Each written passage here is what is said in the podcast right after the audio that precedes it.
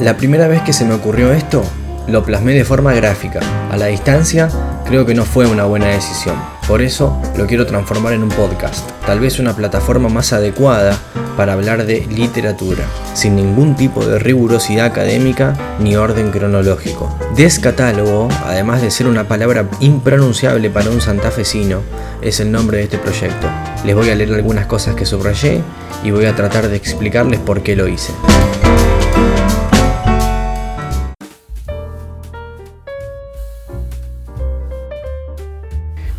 Los reto a que puedan nombrar a un solo director o una sola directora de empresa grande, pero muy grande, tipo Amazon, que no diga que El arte de la guerra es un libro que los marcó para siempre.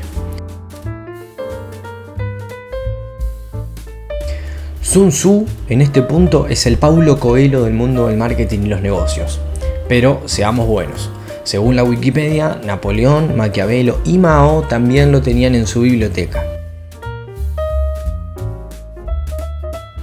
Yo, como buen snob de la lectura, no me podía quedar afuera de lo que todo el mundo prometía sería una transformación mental, una reestructuración del conocimiento imposible de omitir.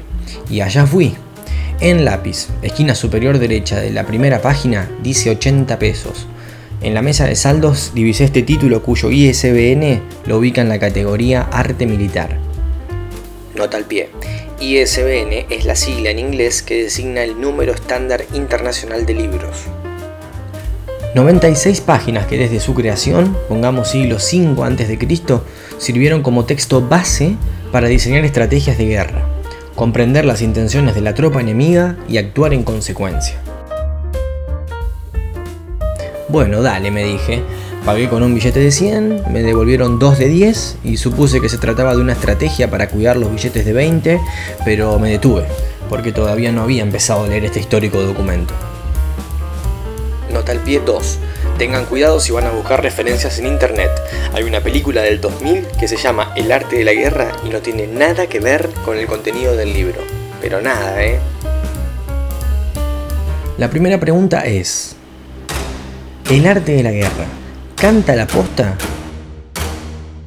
La verdad es que cada página contiene un axioma y cada punto y coma está colocado con mucho cuidado. Se nota que Sun Tzu la tenía muy clara. El texto contiene 13 capítulos, dentro de los cuales se encuentran dos de las frases más conocidas. El arte de la guerra consiste en el engaño y la forma ideal de vencer es no derramar sangre. La segunda pregunta es, ¿se puede aplicar al ámbito laboral? Y yo digo que sí y no.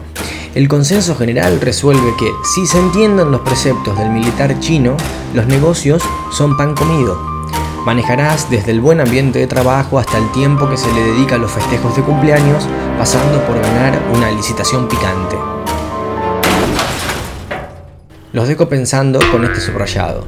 Dominar la fuerza es esperar a los que vienen de lejos, aguardar con toda comodidad a los que se han fatigado y con el estómago saciado a los hambrientos.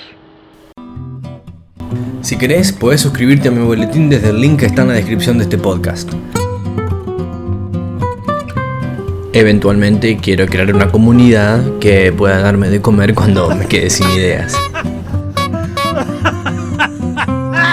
Bueno, ya fue suficiente. Esto fue todo por hoy. Espero que hayas pensado un ratito conmigo. Nos escuchamos en la próxima.